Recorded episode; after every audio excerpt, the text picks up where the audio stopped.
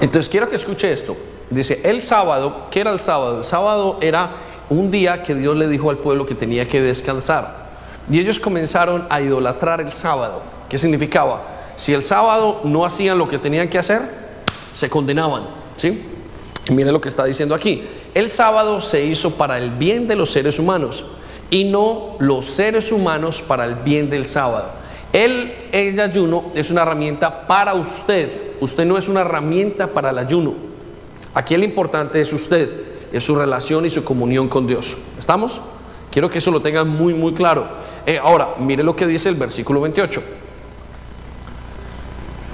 Yo, el Hijo del Hombre, o sea, yo, Jesucristo, yo soy quien decide qué se puede hacer o no se puede hacer en el día de descanso.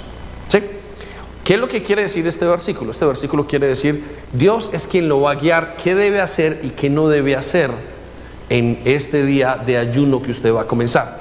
Solo queremos que usted comience a ayunar. Si usted nunca ha ayunado, puede ayunar pocas cosas. Ahora, digamos que usted va a comenzar un ayuno eh, suave. Bueno, esta semana solamente comienzo comiendo eh, legumbres y arroz. Bueno, la otra semana puede quitar el arroz. Y la última semana se quita todo. O puede combinarlo. No sé cómo lo vaya a combinar, pero dígale al Espíritu Santo, Espíritu Santo, guíame a ayunar. ¿Sí? Dame unción para ayunar. Dame poder para ayunar. Porque cuando usted tiene el poder del Espíritu Santo, el ayunar es muy fácil. Y los tiempos de comunión son muy sencillos. ¿sí?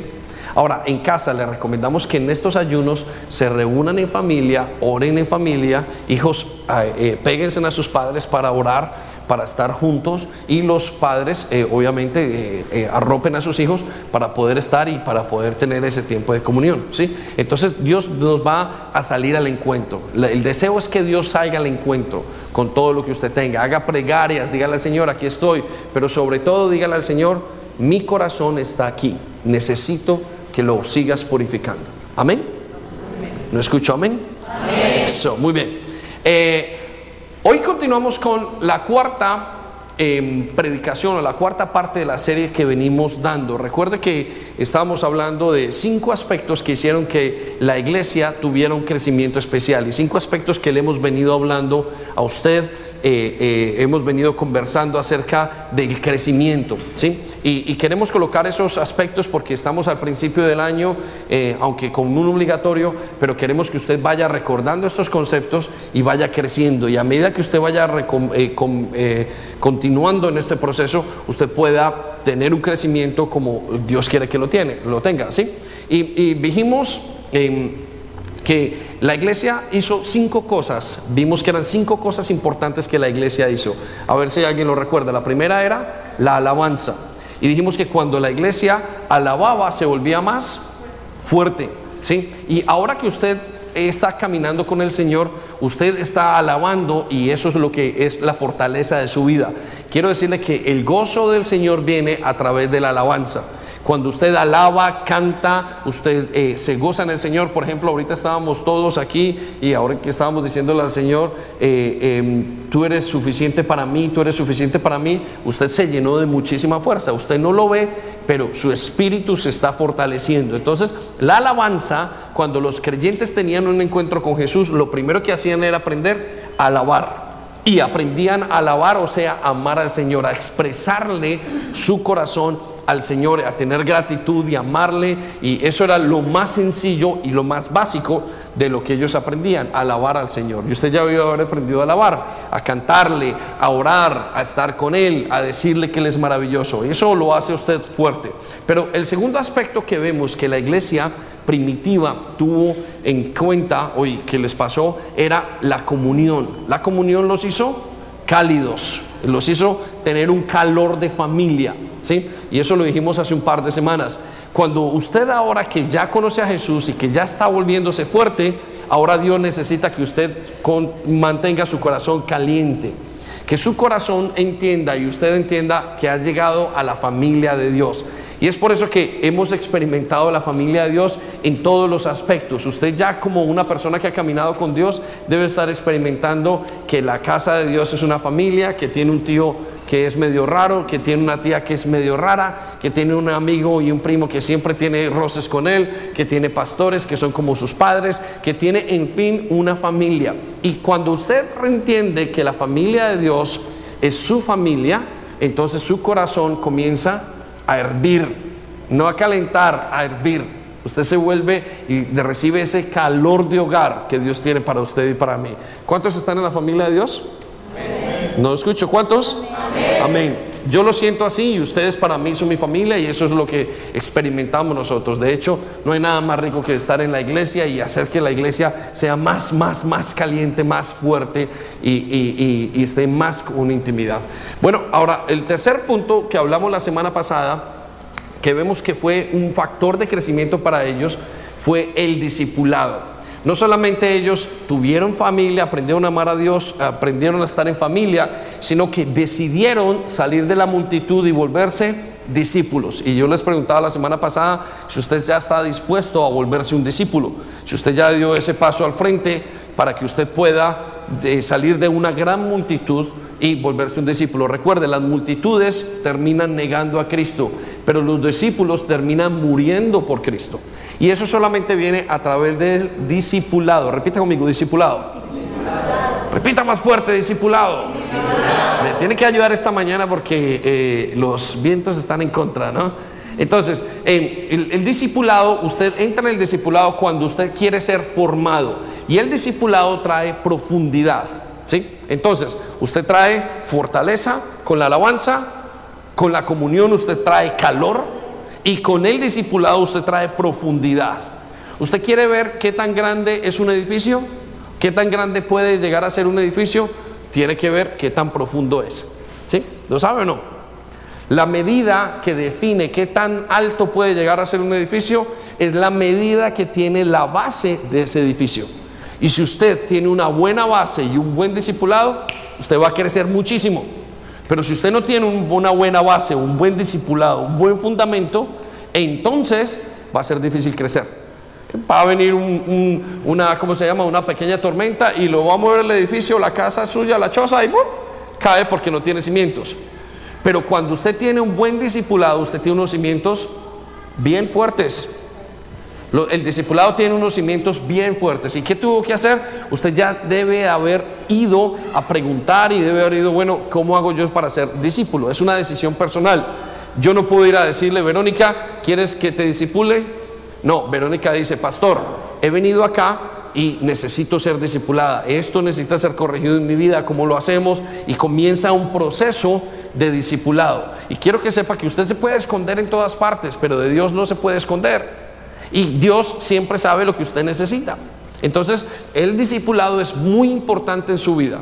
Ya dé ese primer paso y vuélvase un discípulo. Es lo que hace la diferencia entre multitud y discípulos. Es el compromiso que usted tiene para con Dios. Amén. Muy bien. Y cuarto, vemos que lo que hizo que la iglesia fuera fuerte era el servicio. Esos hombres comenzaron a servir. Repita conmigo, servir. Y hay una frase que dice, si usted no vive para servir, no sirve para vivir. ¿Sí? Entonces, ¿qué es lo que quiero decir con esto? Que una vez que una persona es discipulada y en ese tiene una profundidad, la persona quiere con ese discipulado comenzar a crecer en volumen. Les decía, el discipulado da la profundidad, ¿cierto? Pero el servicio da la altura. Entonces hay muchos de nosotros que hemos comenzado a servir y hay otros que todavía no hemos comenzado a servir por muchísimas razones. Quizás una de las razones es porque todavía no queremos ser discipulados. Y cuando no somos discipulados, entonces nuestro servicio es un servicio mediocre o todavía no tenemos la idea o todavía no sabemos cómo hacerlo. Entonces necesitamos pasar por ese discipulado para poder ser servidores. Ahora, Dios quiere que usted sirva. Quiero que vaya conmigo un momento a Juan capítulo 12, versículo 10 y 26. Capítulo 12, versículo 26. Escuche lo que dice el Señor. Si alguno me sirve, sígame. Y donde yo estuviere, allí también estará mi servidor. Y mi Padre, perdón, y si alguno me sirviere, mi Padre le honrará. El plan de Dios es que usted sirva. Y quiero decirle esto, que donde está la presencia de Dios, vemos aquí, quiero que resalte esa parte, donde yo estuviere, allí está mi servidor. Donde en una persona está la presencia de Dios, hay una persona sirviendo. El plan de Dios es que usted sirva. Ahora usted se preguntará y dirá, pastor, pero ¿por qué solamente el 25% de la iglesia sirve? ¿Sabe usted que em, la, cifra es el 25% sirve al 75% de la iglesia? Aunque nosotros en la iglesia creo que estamos sobre el, el 40% o el, el 35-40% de la iglesia de servidores, ¿sí? Porque hemos hecho un trabajo que, eh, eh, eh, intenso para que la gente aprenda a servir. ¿Por qué? Porque no quieren experimentar o porque no se quieren comprometer. Y previamente, vuelvo y digo, no han experimentado el amor de Dios en la iglesia. O sea, no han experimentado ni el discipulado o no experimentaron en lo que se llama el calor de hogar. Hay gente que llega y me dice, y es muy linda, y pastor, ¿dónde le ayudo? Y cuando me dicen dónde le ayudo y son nuevos, yo le digo, todavía no me ayude, experimente el amor de Dios. ¿Por qué? Porque usted experimentando el amor de Dios lo va a dar todo. ¿Estamos? Cuando Jesús vio a sus discípulos le dijo, vengan y vean. Y ellos fueron y vieron. Pero después nos damos cuenta que andando con Jesús después de los tres años, Jesús les dijo, vengan y mueran. Sigan, tómense su cruz, tomen la cruz y síganme a morir. ¿Por qué pasó eso? Porque tuvieron el tiempo de ser discipulados tuvieron el tiempo de haber sido llenados de la presencia de Dios. Y es necesario que usted combine todas estas cosas. Dios quiere que usted sirva. Y cuando usted sirve, va a sentir la mejor experiencia de su vida. Usted se va a sentir útil en todos los aspectos.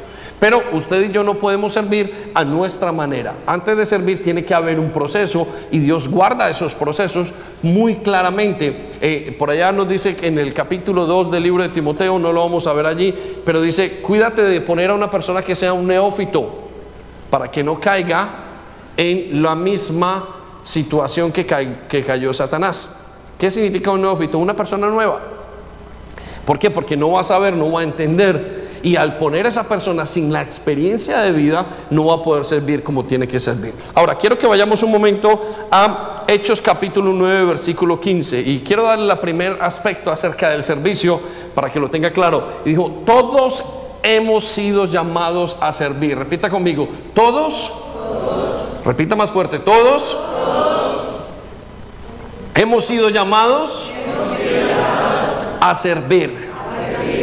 Quiero que sepa que todos ustedes, todos los creyentes son llamados a servir. Una vez una persona tiene un encuentro con Jesucristo, inmediatamente Dios quiere que esa persona se ponga a trabajar para Él. Inmediatamente quiere que esa persona comience a servirle. Y aquí vemos uno de los casos, el caso que pasó por ejemplo con eh, Pablo de Tarso. Pablo era un asesino, por decirlo así, eh, perseguía a la iglesia y Dios tiene un encuentro con Jesucristo y comienza a seguirle a Cristo. Y note las primeras palabras después de esa conversión. Escuche lo que dice. Sin embargo, versículo 15, capítulo 9. Sin embargo, el Señor Jesús, ah, sin embargo, el Señor Jesús le dijo, ve, porque he elegido a ese hombre, Paulo, para que me sirva Note, lo primero que Dios le dijo a Ananías, que era el hombre que iba a disipular a Pablo en ese momento, después de su conversión, él va, camino, recuerde, lo voy a, mencionar, él va camino a Damasco, va a caballo y tiene un encuentro con Jesús, se cae su caballo y el primer encuentro queda ciego. Y el, y el tipo, Pablo, al estar completamente ciego, escucha la voz de Dios y le dice, levántate y ve, porque es necesario que me sirvas. Escuche las palabras que dice. Dice, tengo ese hombre, ha sido elegido para que me sirva. Usted ha sido elegido para que sirva a Dios. Eso no es una, no es un, eh, es un llamado muy claro que todos tenemos. Escuche lo que dice. Tiene tres verdades este versículo. Y él hablará de mí ante reyes, gente que no me conoce y ante el mismo pueblo de Israel. Dios quiere que usted le sirva para que usted hable de él. Todo el servicio que usted le va a dar al Señor tiene que ver con que su palabra llegue a alguna parte. Usted inmediatamente, dice la Biblia en otra versión, conoce a Jesús, se vuelve un instrumento. Repita conmigo, instrumento. Repita más fuerte, instrumento. Y usted se convierte en un instrumento para el Señor en sus manos. Es un instrumento poderosísimo. A través de usted, su familia puede conocer de Cristo. A través de usted, todos, muchas familias pueden conocer de Cristo. A través de usted, muchas personas se salvan, se sanan. A través de usted, eh, matrimonios pueden ser arreglados. A través de usted, todas esas cosas, vidas, futuros con gente, eh, eh, em, em, naciones, comunidades pueden ser salvadas. ¿Por qué? Porque Dios le interesa que usted inmediatamente le conozca, se comience o comience a servirle. Por eso es una parte muy importante en el crecimiento de Dios. Ahora, el primero, usted es servidor. Segundo, su servicio es para la palabra de Dios, para que avance. Ahora, tercero, vamos al versículo 16. Escuche lo que dice. Y le voy a mostrar a Pablo lo mucho que va a sufrir por mí. El servicio tiene sufrimiento. El servicio tiene sacrificio. El servicio tiene entrega. Por eso encontramos que solamente el 25% de la iglesia al día de hoy, la iglesia moderna, sirve al otro 75%, porque solamente el 25% quiere tener ese sacrificio.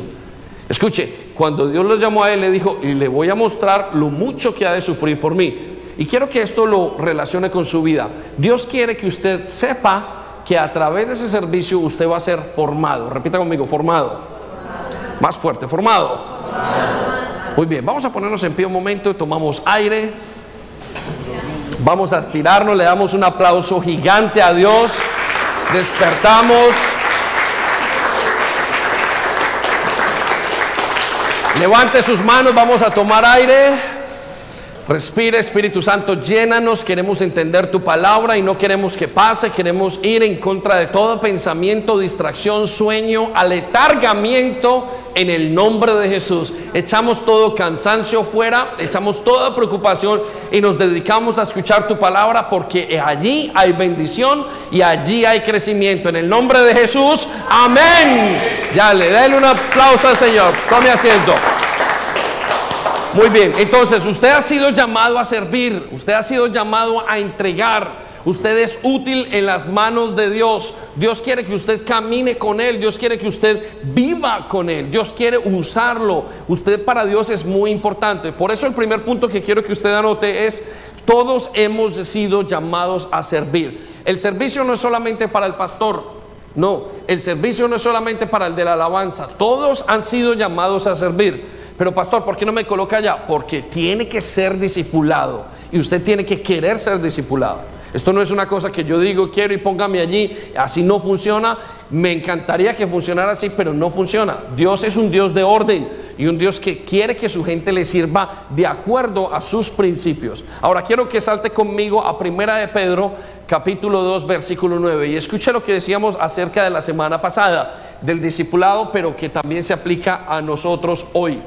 ¿Por qué? ¿Por qué Dios quiere que sirva? Porque usted ahora es parte de una nación de sacerdotes. Quiero que se ponga esto y se lo meta en su mente. Eh, no sé si usted escuchó en, el pueblo donde vivía mi, abuela, eh, había una banda que le llamaban los sepultureros. Una familia entera se dedicaba a hacer el mal y se dedicaba a quitarle las cosas a la gente y muchas veces a quitarle la vida a la gente, familiares. ¿Sí? Eso es increíble. Hay gente que se ha dedicado y familias enteras. Usted y yo somos muy diferentes ahora que estamos en Jesús. Usted y yo ahora somos una familia de sacerdotes. Gente al servicio de un rey. Eso es todo el llamado. Usted dice, pero pastor, yo no tengo ni pinta, ni barba, ni nada. No tiene que tener nada de eso. Usted tiene que tener disposición. Escuche lo que dice la palabra, porque es usted es para mí. Por eso quiero entender que el servicio es así. Pero ustedes, versículo 9, son miembros de la familia de Dios. Usted es un miembro de la familia de Dios. Ahora usted pasó a ser y cuando Dios lo rescató, tuvo ese encuentro con Él, usted ahora viene a ser miembro. Usted, Jesús dice, Él es mi hermano. Jesús dice, el Padre dice, Él es mi hijo. Usted ahora pasó a ser de la familia de Dios. Y ahora, y como familia de Dios, hay algo que se llama un, el, no vamos a decirlo, la, esta es la herencia familiar de trabajo. Escuche lo que dice. Ahora son sacerdotes al servicio del rey. ¿Son qué? ¿Son qué? Sacerdotes. ¿Y qué hace un sacerdote? Un sacerdote sirve a Dios. Él quiere que cada uno de ustedes y nosotros seamos sus sacerdotes para Dios. Es por eso que Él dice, cada creyente puede servir. Cada creyente está hecho para servir. Es falta ver y probar si ese creyente está listo para servir. Pero todos tienen eh, y deben de servir. Ahora, escuchen lo que sigue en ese mismo versículo. En el versículo eh, eh, de Primera de Pedro capítulo 2, versículo 9. Dice, Dios mismos y son su pueblo, son un servicio, al servicio del rey. Usted ahora ha sido llamado al servicio del rey. Pero pastor, no se, no se preocupe, Él no llama de la manera como ustedes y yo a veces pensamos. Él llama de muchísimas maneras. Él utiliza gente de muchísimas maneras. Él hace cosas con gente de muchísimas maneras. Pero siempre usted debe estar dispuesto para servirle. Es el factor de crecimiento, uno de los factores de crecimiento más importantes en su vida. Cuando usted le sirve, usted se olvida de sí mismo y comienza a venir la bendición que Dios tiene para usted.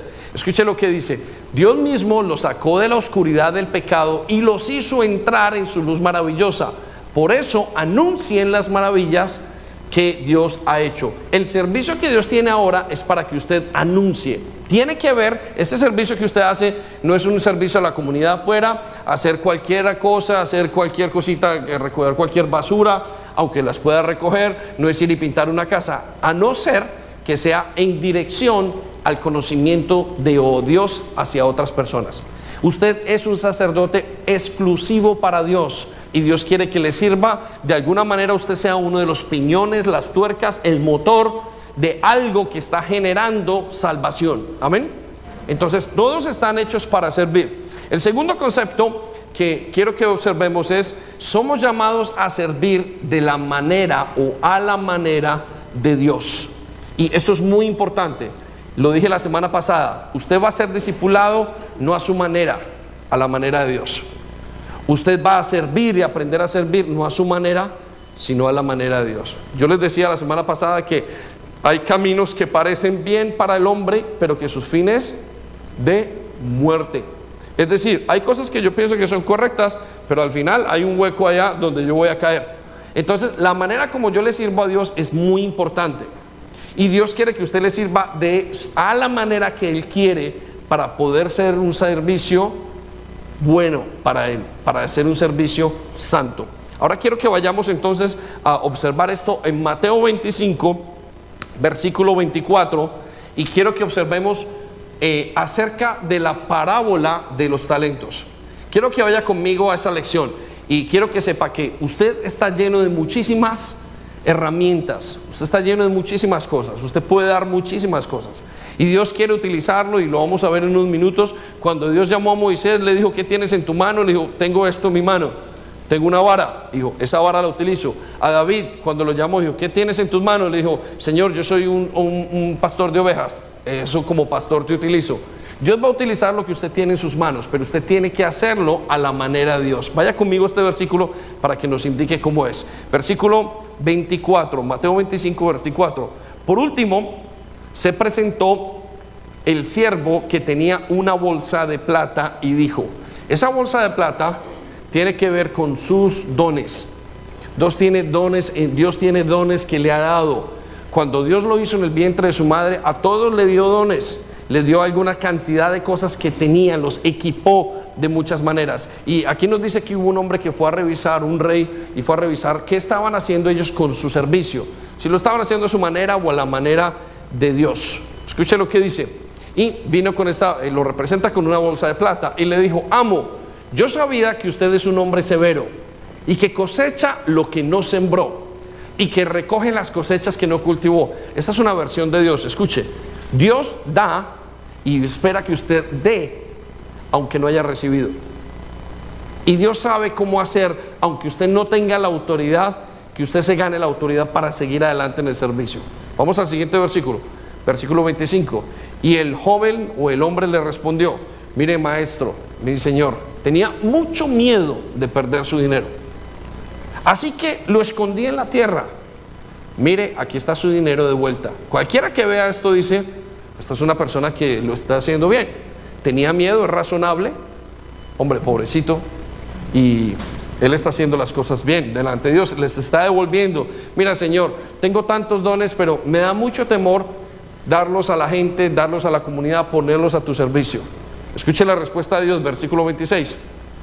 Pero el amo le respondió, o sea, Dios le responde, siervo perverso y perezoso. ¿Qué le dijo? ¿Siervo qué? Perverso. Mire que nota una cosa, tenía miedo, pero el Señor, ¿por qué lo juzgas? El Señor sabe lo que había en el corazón. Miren, no, dice, no le dijo siervo miedoso, le dijo siervo perverso. ¿Por qué perverso? Quiero decirle esto, porque cuando usted no da lo que Dios le ha dado, la gente se pierde. Por eso eres malo, porque teniendo no das. ¿Estamos? Luego le dijo perezoso, que es casi lo mismo que malo.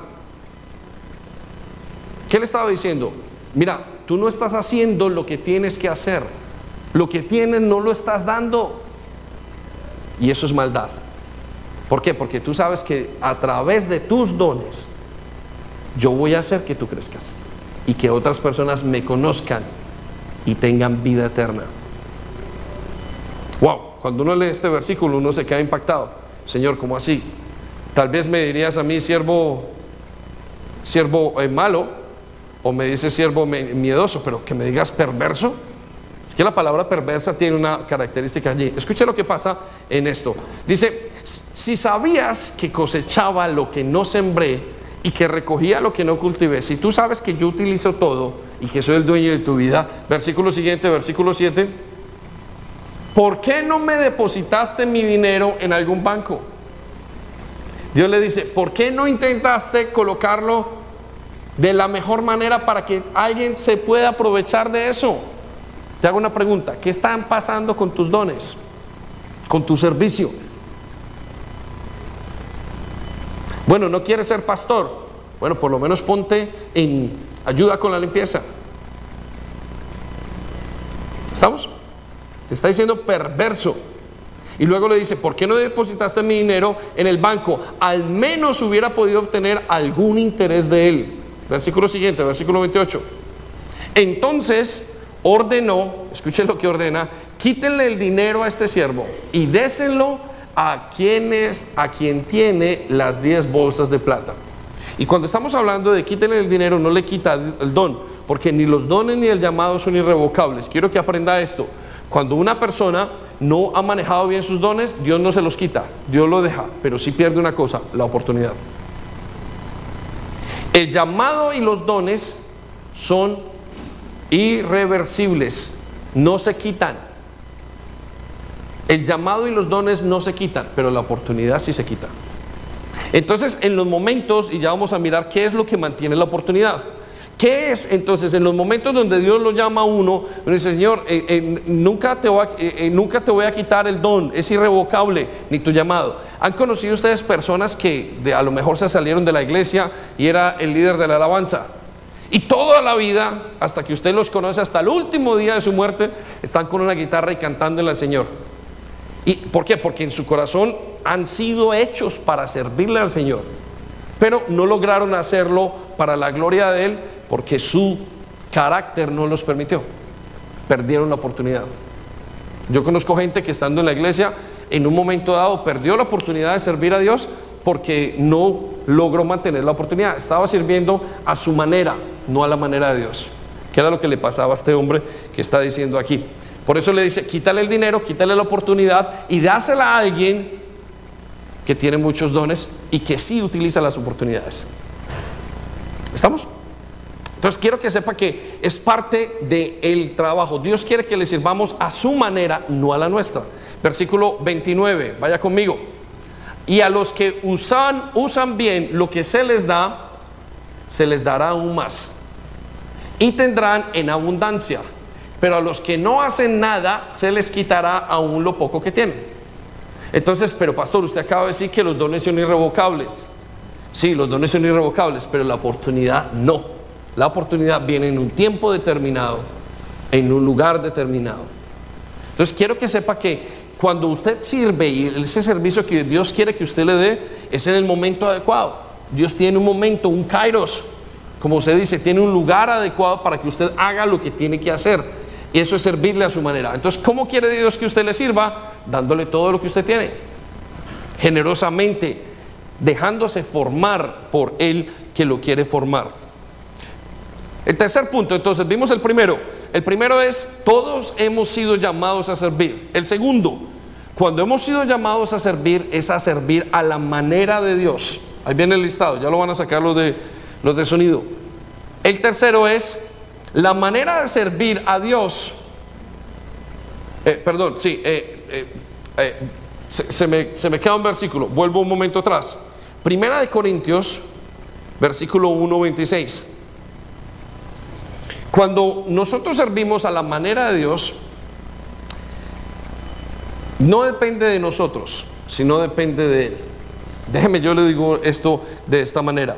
El mundo llama a los que son calificados, pero Dios a los que llama los califica. Usted me dirá, pastor, es que yo no estoy listo. No se preocupe, Dios lo va a listar. La gente llama y hoy tiene, necesitan un empleado y llaman, hacen un listado y dicen, oiga, bueno, usted tiene esto, esto y esto, adelante, sírvame. Cuando Dios llama, dice, oiga usted, venga, yo, el de atrás, ¿no? Sí, yo, usted venga, sí, aquí estoy. Y Dios lo que hace es calificarlo durante la marcha.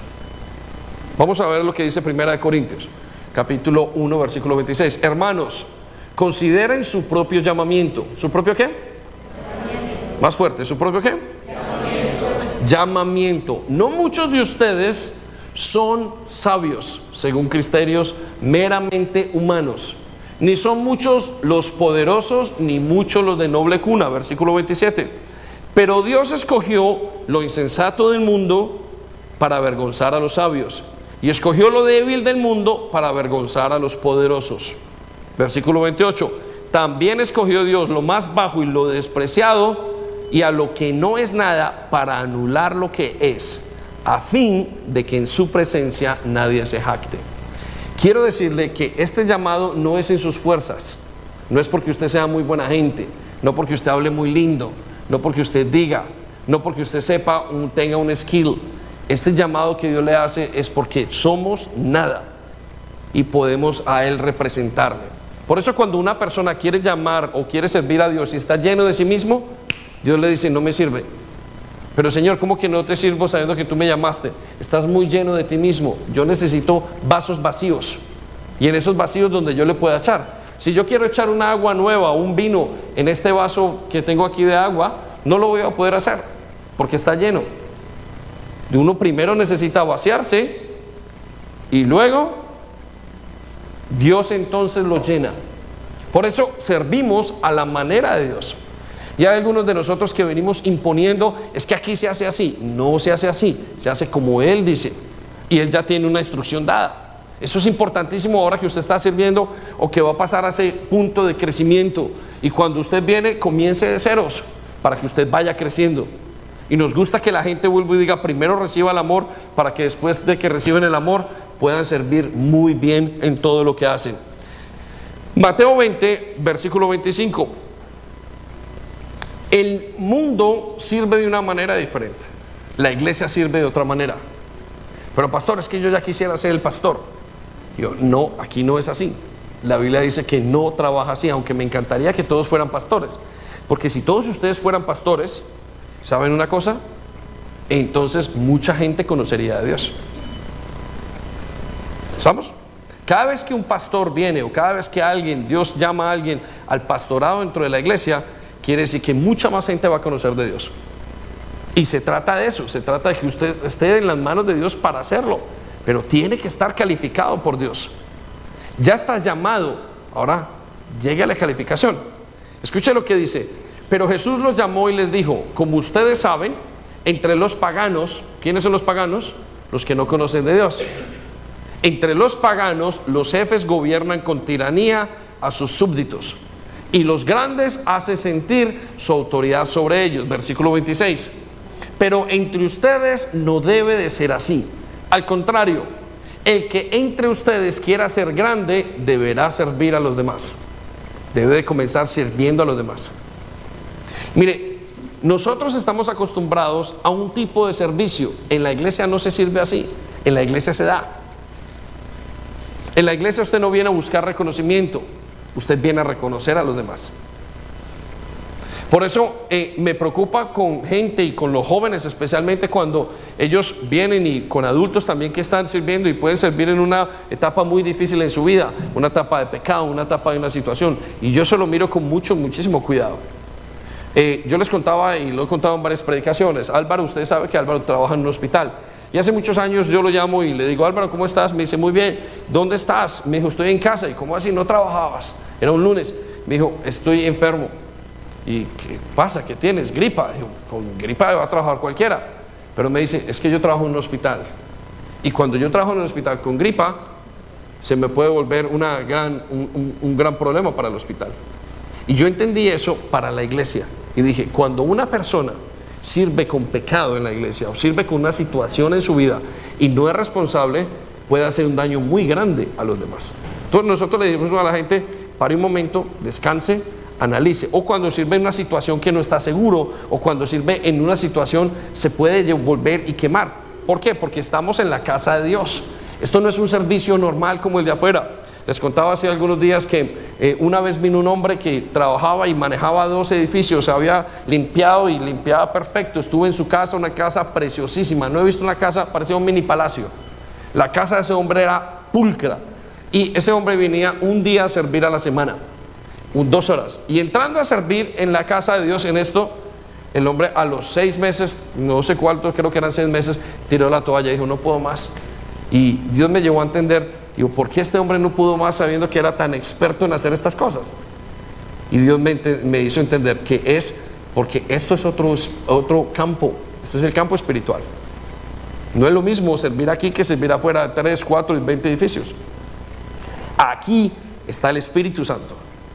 Aquí no se trata de lo que usted hace, aquí se trata de cómo lo hace.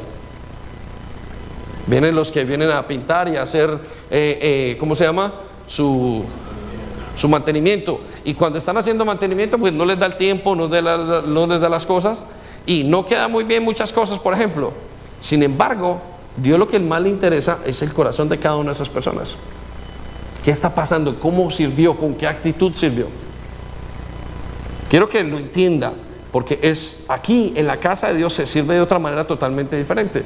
Por eso dice, entre ustedes el servir es otra cosa totalmente diferente. Deberá servir a los demás. Es otra cosa, es otro juego. Resultado, nuestro pastor principal, Enrique, eh, antes de ser pastor, era trabajado para una compañía nacional eh, española constructora y trabajaba en Venezuela. Y él manejó proyectos inmensos, inmensos, inmensos.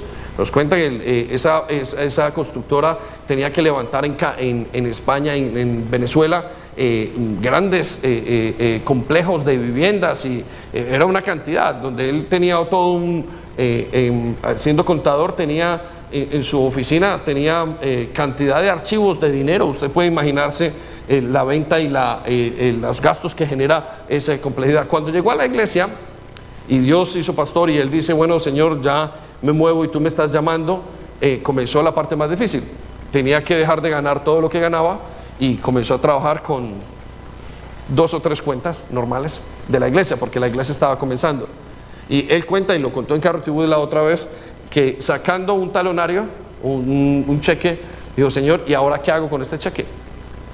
A ver, él había manejado eh, cuentas de, miles de euros o quizás millones de euros y resulta que le tocaba un cheque de 100 libras o de 100 euros. Digo, Señor, ¿ahora qué hago con esto? Y quiero decirle que a ese tamaño son las cosas de Dios. Usted pensará, porque usted es capaz de hacer muchas cosas afuera y usted entra en la casa de Dios a hacer como usted lo quiera y dice, se siente como si no supiera. ¿Por qué? Porque aquí es a otra manera, es a otro, es, eh, eh, es en otra intensidad. ¿Me hago entender? Entonces, primero, estamos allí, volvemos a la lista. Todos han sido llamados por Dios. Segundo, hemos sido llamados a servir a su manera y tiene que adiestrarse en eso. Por eso no cualquiera sirve. Todos pueden servir, mas no cualquiera quiere entregar y comprometerse. Mire, hoy abrió eh, eh, em, Narcisa, que no está aquí, no sé dónde está, a las 7 y cuarto de la mañana. Y ella se irá hoy a las 8 de la noche casi con nosotros. ¿Sí? Ustedes entenderán eso. El servicio es otra cosa. Por eso cuando le decía a Pablo, es necesario que este hombre sepa cómo va a sufrir por mí. Pero si usted entra a servir cuando tiene tiempo, es mejor que no sirva. Eh, hoy no tengo tiempo, pero mañana sí. Saque. Dios no quiere voluntarios, Dios quiere servidores. Un voluntario es una persona que dice, mire, eh, yo me hago voluntario para eso. Y dijo, no, no, no, yo tengo sacerdotes. Quiero que el, nivel de crecimiento es mucho más grande. Ahora, eh, tercer punto. La plataforma de los servidores es la iglesia. O la iglesia es la plataforma de entrenamiento para todo el creyente que sirve. ¿Sí? ¿Qué significa eso? Es en la iglesia donde se desarrolla. Mire, usted no va a ir a una universidad, es en la iglesia.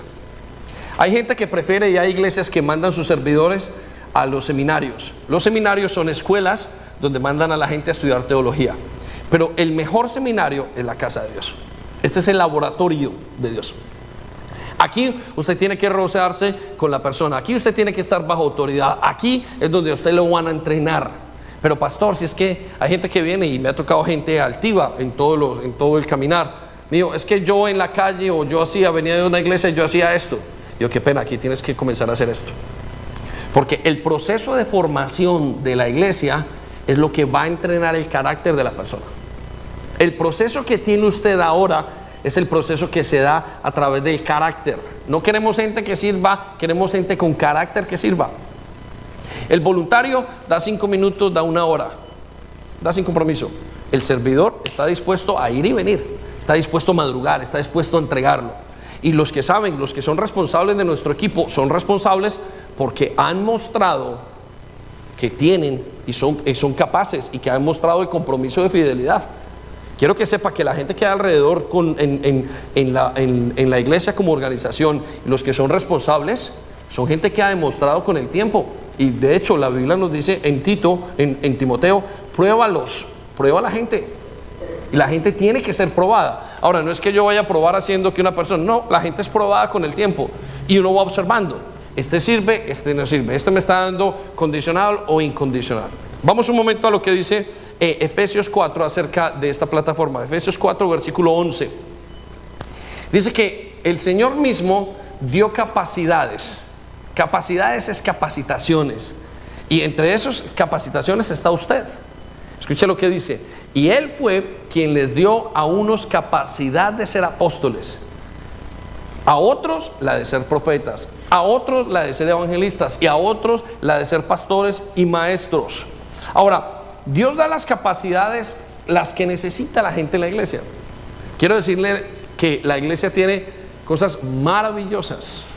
Recuerdo que eh, George, el hijo de Marta, algunos no lo conocen, pero eh, eh, él servía y todos estos jóvenes que van sirviendo, y él es un ejemplo dentro de muchos, el ejemplo de, Miguel, el ejemplo de, Víctor Manuel, el ejemplo de todos los que han servido.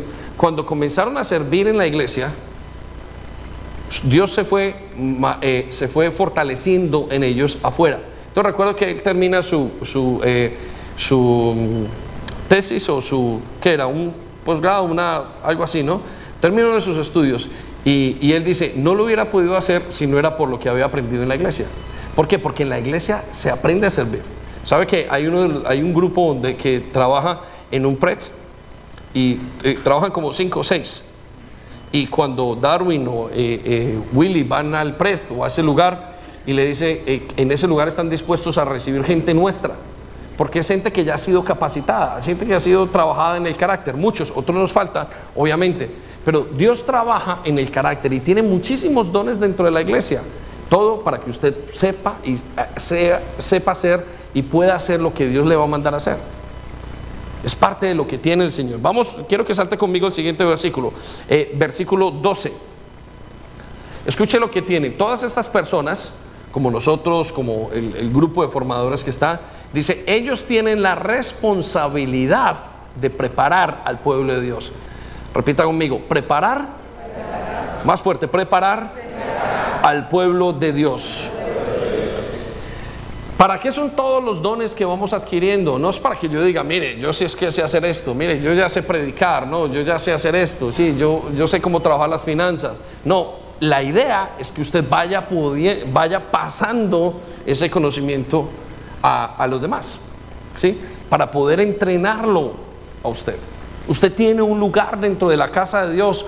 Seguro que no ni, ni siquiera necesitamos crearlo. Usted tiene un lugar acá para hacer. Hay así de cosas. Sabe que tenemos casi 99 puestos de trabajo y todos limitados a dos horas semanales. Y Dios quiere inventar nuevas cosas para coger y alcanzar personas. Estamos en este momento llevando un trabajo de, feedback, haciendo unas evaluaciones para tener el feedback de lo que está pasando en todos los ministerios para eh, los siguientes dos o tres años alcanzar un, un nivel mucho mayor para poder entrenar. Y el deseo de Dios es que usted pase por la alabanza, sepa amar al Señor, que usted sea fuerte, luego conozca a la familia de Dios, luego sea discipulado y diciendo discipulado vaya y sirva a todas partes. Mire el caso de Álvaro Baeza yendo a, a, Sudáfrica. ¿Quién dice que eso no está para usted? Yo nunca en la vida supe o pensé que, que Dios me fuera a eh, poner a servir. Quiero que sepa que lo único que nos pasó, lo que nos pasó a nosotros era que estábamos, cuando llegué a la iglesia, me sentí tan agradecido que había una habitación de niños, estábamos en Burn Talk y estando en la habitación de niños, dijeron, ¿y quién puede aspirar a esta habitación? Yo vi que nadie, nadie hacía, pues nadie, éramos muy poquitos y nadie tenía los ojos puestos en ello. Entonces yo le dije, yo puedo servir, ¿me dejan hacerlo? Claro que sí.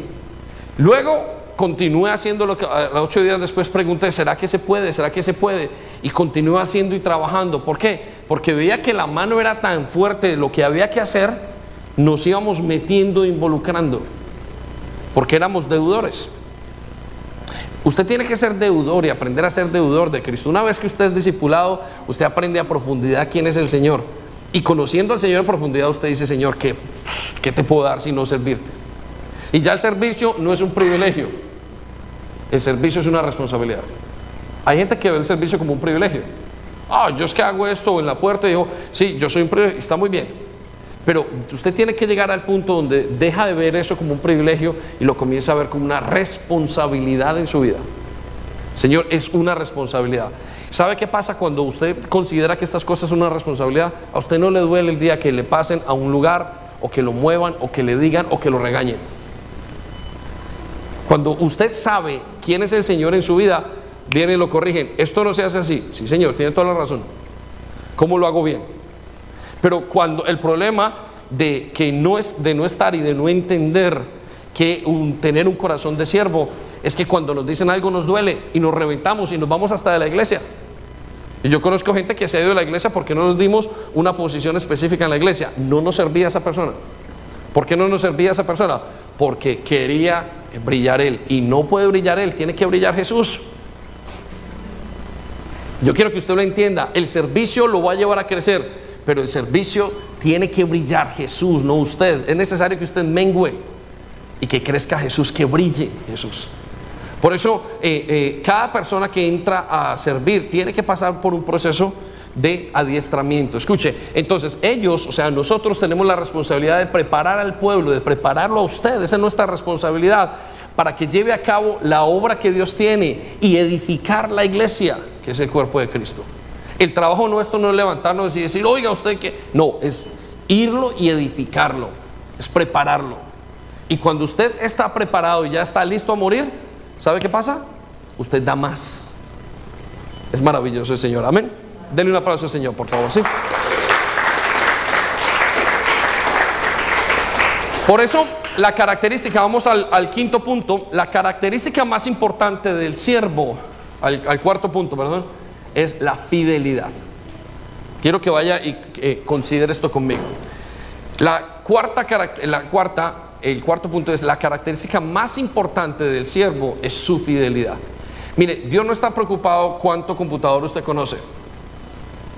Dios no está preocupado si usted habla bien inglés o no. Dios no está preocupado si usted tiene experiencia o no. Dios está, no está preocupado si usted hace milagros o no hace milagros. Si usted cantando, canta y, luego se caen todas las bombillas, Dios no está preocupado por eso. Quiero que vayamos un momento a Hebreos capítulo 3, versículo 5. Vaya conmigo a esto. Él no está preocupado si yo hago llorar a la gente o no hago llorar a la gente. No. Y en esta iglesia no estamos preocupados por eso. Él está preocupado por su corazón, su fidelidad. Entonces, ¿qué busca Dios en el corazón del hombre? Fidelidad. ¿Qué es fidelidad? La fidelidad es muy diferente a la lealtad. La lealtad es una cosa, la lealtad es estar con una persona en el momento que me conviene. La fidelidad es una característica del corazón. Note, no hay nadie en la Biblia, aparte del Señor Jesucristo, como Moisés. Moisés hacía milagros. Moisés abrió eh, el, mar rojo en dos. Dios le hablaba directamente a Moisés. Y escuche, Dios no resalta ninguna de esas cualidades en la vida de Moisés, pero note la cualidad que resalta. Moisés a la verdad fue fiel. Repita conmigo, fue fiel. Moisés a la verdad fue fiel en toda la casa de Dios como siervo. No, no resaltó, Moisés a la verdad abrió el mar en dos y ese hombre era un berraco. Moisés a la verdad se paró delante del faraón y, hizo traer diez plagas de Egipto. Moisés a la verdad un día se arrodilló y abrió, el, eh, abrió la, se abrió la tierra y se comió a todos los que habían allí. Moisés a la verdad, no, lo que dice Moisés a la verdad fue fiel. Y usted lo que necesita es ser fiel. No leal solamente, sino fiel. Leal es estar en el momento, pero fidelidad es del corazón. Y pregúntense, la fidelidad es estar y amar lo que Dios ama, lo que estar en lo que Dios dice que es. Y la fidelidad se ve en lo profundo de su corazón y en el mío. Por eso Dios no está esperando gente muy capacitada. Dios está esperando gente que sea fiel, que sea capaz de seguir fiel, que no tenga dobleces en el corazón, que no esté esperando, que no esté guardando cosas, que no esté bajo una apariencia sino que sea gente fiel, que se puede dar totalmente. Y la fidelidad es la que va a llevar al siervo de Dios al siguiente capítulo. Entonces mucha gente no puede seguir y no sigue creciendo porque le falta fidelidad. Eh, recuerdo en el año más o menos 2000, eh, nosotros comenzamos 2008, ya llevamos 12 años de pastoreo, eh, habíamos sido con pastores tres años con Viviana, dos años y medio, tres años. Y en el, hace 13, 14 años, estaba yo con dos caballeros en el carro. La iglesia no era, éramos muy pocos. Y hablamos del tema y dijimos, lo que viene, nosotros tendremos que poner la mano en lo que viene. No había hombres. Por alguna razón los hombres no querían meterse y todavía veo que les cuesta a muchos y no querían comprometerse. Y, uno de los hombres que a mí me ha pasado y en mi hogar es que el compromiso no ha faltado conmigo. Yo amo la casa de Dios y con y sin familia yo voy a intentar hacer, sí, por decirlo así, aunque es, eh, tengo una gran esposa que me ayuda y una gran pastora que está con nosotros y, y seguimos hacia el frente. Pero quiero decirle esto, que él en ese momento Dios nos llamó y nos dijo, sean fieles. Yo no imaginé nunca que Dios me fuera a llamar al pastorado siempre pensé que Dios me tenía para ayudar a mis pastores. De hecho, inclusive llegamos a un momento en nuestra casa donde tuvimos que tomar la decisión. Digo, ¿qué hacemos? ¿Nos movemos a este lado o nos movemos a una casa que quede cerca a la de nuestros pastores? Porque creímos que teníamos que ser fieles. Fieles como lo Josué, como Moisés. Josué tenía dos características. Era un hombre que estaba le gustaba estar al lado del templo pero la siguiente característica de Josué era un hombre que vivía al lado de Moisés. Mire, la fidelidad es súper importante en eso.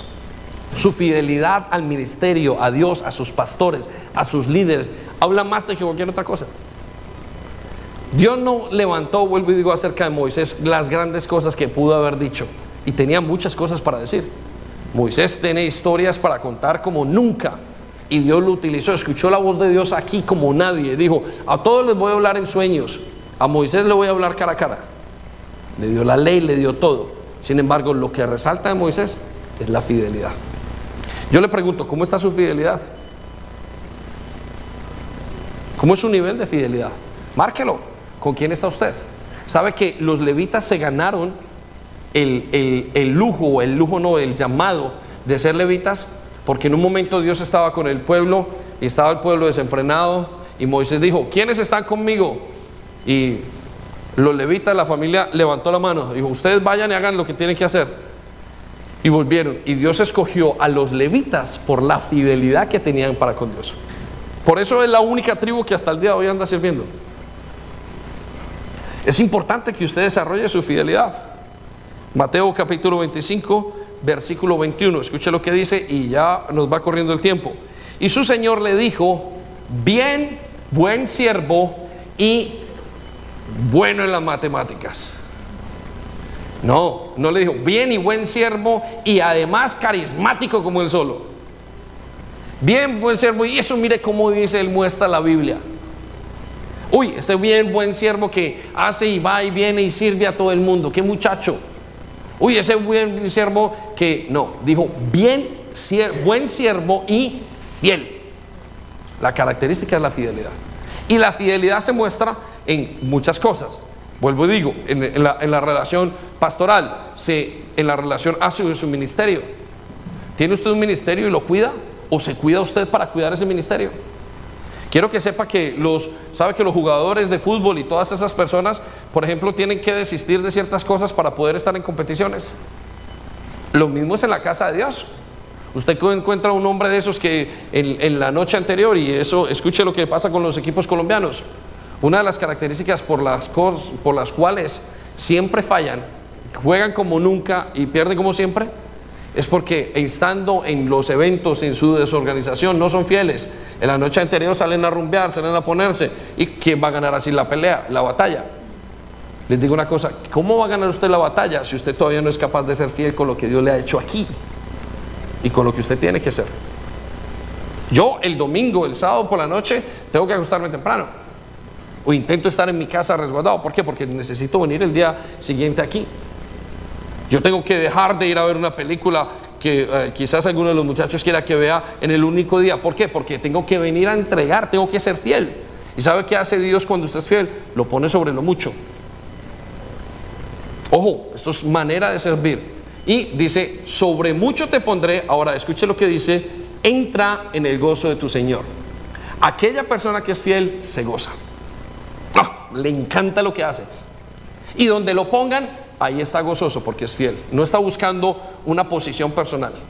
No, que hoy, hoy me toca la guitarra y mañana me toca el piano y mañana me toca el sonido, mañana me toca la limpieza. No, es que porque a mí, porque a mí, porque a mí. No, usted es una ficha, un dominó. ¿Cómo se dice la ficha de dominó que, hay una ficha que uno tiene? ¿Un qué? No, hay una ficha que se pone en cualquier parte. Hay, una ficha que usted tiene, hay, hay una ficha el comodín. Usted es un comodín en las manos de Dios. Quiero que sepa que somos comodines en las manos de Dios. Usted sirve donde su Señor le diga que sirve. Si el Señor le dice que ese paradito como en el ejército, Señor, aquí estoy paradito. Si agáchese, recoja, haga. Usted es el comodín de Dios. Amén. Muy bien, y vamos al quinto aspecto, ahora sí el quinto. La clave del servicio es el carácter. La clave del servicio es el carácter. Escuche, ¿por qué es el carácter? Vuelvo y le digo, los dones y los talentos abren oportunidades. Hay mucha gente que lo hace muy bien y mejor que usted y yo. Y eso le abre a uno la oportunidad. Pero la falta de carácter la cierra. Hay gente que está muy bien y, Dios tiene grandes planes con ellos. Siempre Dios tiene grandes planes y se le abren oportunidades de servir en cualquier parte, hacer una cosa, hacer la otra, pastores y gente y los ponen y de repente los ponen, supongamos, en la alabanza. Pero resulta que el de la alabanza no se cuida y tiene que bajar. ¿Qué le abrió la puerta? Los dones. Uy, el muchacho es el único de la iglesia que toca guitarra. Pero resulta que tiene un problema con las faldas se la cerró. O resulta que es un muchacho rebelde. O resulta que es una persona que no considera, o que no es enseñable, o que no se deja dirigir. Entonces, el carácter le cierra la oportunidad. El don abre oportunidades. El carisma abre oportunidades. El carácter es otra cosa. Para usted servir, usted necesita cosas. Necesita forjar su carácter. Y ahora hay una pregunta, pastor, pero ¿por qué esta persona sigue sirviendo con esas características, sabiendo que por detrás le está haciendo hacia Dios?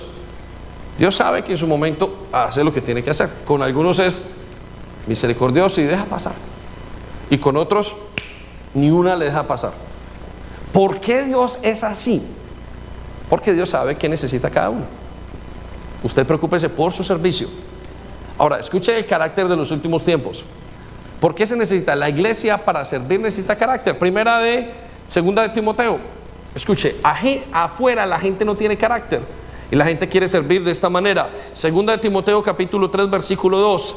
Habrá gente egoísta, interesada solamente en ganar más y más dinero. También habrá gente orgullosa que se cree más importante que los demás no respetarán a Dios ni obedecerán a sus padres, sino que serán mal agradecidos y ofenderán a todos. Esto es bien interesante. Note, la gente que no tiene carácter tiene estas características. Uno, está interesado en ellos mismos, solamente quieren ganar. Se cree más importante que los demás. No respetan a Dios. Ojo, no respetan a sus padres y son mal agradecidos. ¿Qué relación tiene la característica de la falta de carácter con los padres? Y con Dios. Es la relación de autoridad. Usted, si no, eh, hay personas que pretenden servir, pero tienen un problema con todas las autoridades.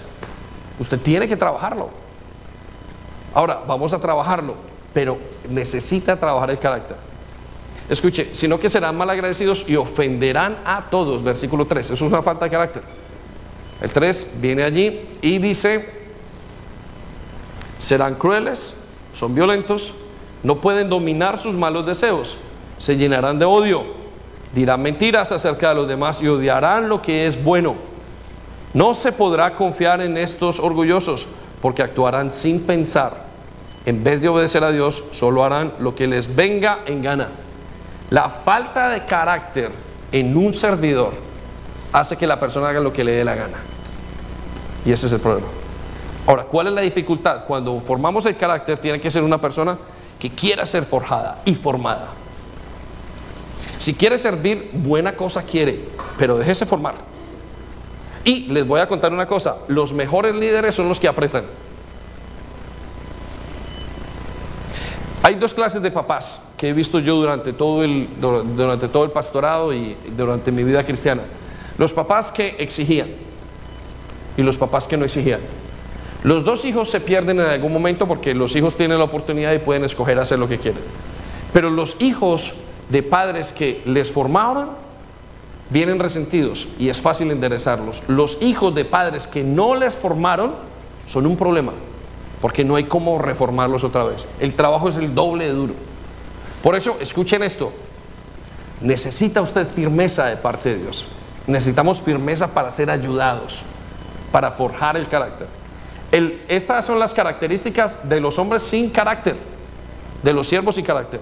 Ahora vamos a Tito, capítulo 1, versículo 5 al 9. Rápidamente vaya conmigo, que yo sé que estoy fuera de tiempo, pero usted está contento porque usted está siendo formado. Amén. Dele pues un aplauso a Dios. Venga. Escuche lo que dice Tito capítulo 1 versículo 5. Por esta causa te dejé en Creta. ¿Por cuál causa? Para que corrijas lo deficiente y establezcas ancianos. Mire, Dios coloca gente para que corrija lo deficiente. Es importantísimo. Si Dios no corrige lo que está deficiente, entonces hay algo que no está claro. Pero Dios deja gente para que corrija lo que está deficiente. Si usted sigue ocultando su herida, si sigue ocultando su deficiencia, entonces mientras oculta su pecado no va a ser prosperado. Usted necesita ser formado. Y cuando lo forme, no, don't shoot the messenger, sino que diga gracias. Escuche lo que dice, versículo 6.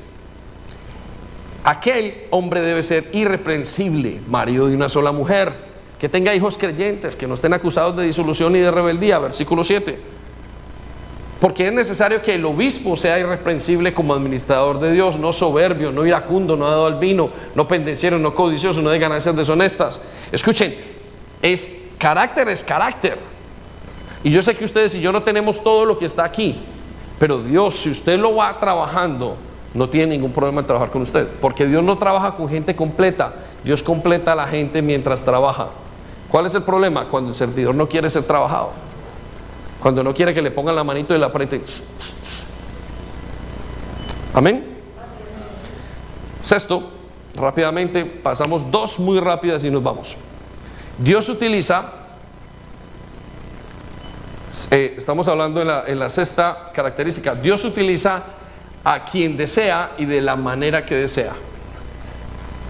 Todos son llamados por Dios, pero no todos son dados lo que Dios quiere que ellos, lo que ellos esperan de Dios. Recuerdo que hace muchísimos años eh, vino un hombre que se llamaba Enrique Escobar y era un hombre encantador. Y recuerdo que eh, él a, a los 30 eh, años había hecho su primer millón de dólares afuera y esa había sido su meta y vino enfermo a los pies de Cristo. Tenía hoteles, tenía una cantidad de cosas. Y él dice, Señor, te conozco, ahora qué puedo hacer por ti. Y yo, sírveme. Y yo, bueno, voy a servir. Entró en la iglesia y le comenzó a servir y comenzó a servir con los de limpieza, a limpiar. Y entonces él cuenta de, de la, el trapito, la historia del trapito. Dice que él venía a las 6 de la mañana o a las 7 antes del servicio con su trapito aquí atrás y comenzaba a limpiar las sillas. Y tenía un equipo de trabajo y tenía un líder. Y él limpiaba la sillita por aquí, por allá, por acá. Y dijo, y un momento dado, el líder pasa y lo promocionan a otro departamento. Y entonces viene y le dice, bueno, hoy Dios va a escoger el próximo líder. Y él dijo, ese líder soy yo. Yo he hecho esto, yo he hecho esto, yo he hecho completo en todos los aspectos. Cuando viene el hombre dice, vamos a orar, Señor, muéstranos quién es esto. Fulanito, tú es. Y él se quedó frío, porque pensó que era él. Dios va a escoger a quien quiere como quiere. Dios escoge lo que tengamos en la mano, Dios escoge lo que Él quiere. Y nos vamos a sorprender y la gran mayoría de veces es para que nosotros seamos formados en nuestro orgullo y en nuestro carácter. Porque el orgullo trabaja el carácter. Y a veces creemos que la iglesia tiene que ser un lugar de democracia. ¿Qué significa democracia? No quiero que te sientas mal, pero no quiero que tú te sientas mal y no quiero, todo tiene que ser políticamente correcto. Y quiero que sepa que no es así.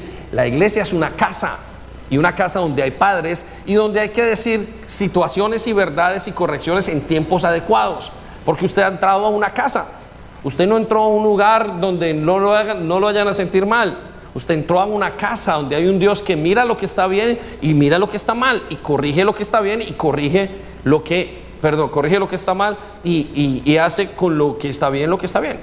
Entonces Dios va a trabajar con personas que muchas veces no nos centramos. Quiero hablarles de una persona típica que es Paulo y Ananías. ¿Y quién era Paulo? Pablo era un hombre que había salido del judaísmo, un hombre tremendo. Pablo había sido un hombre que había sido un rabino, trabajaba para la élite del grupo donde trabajaban los judíos, tenía que trabajar para el Sanedrín.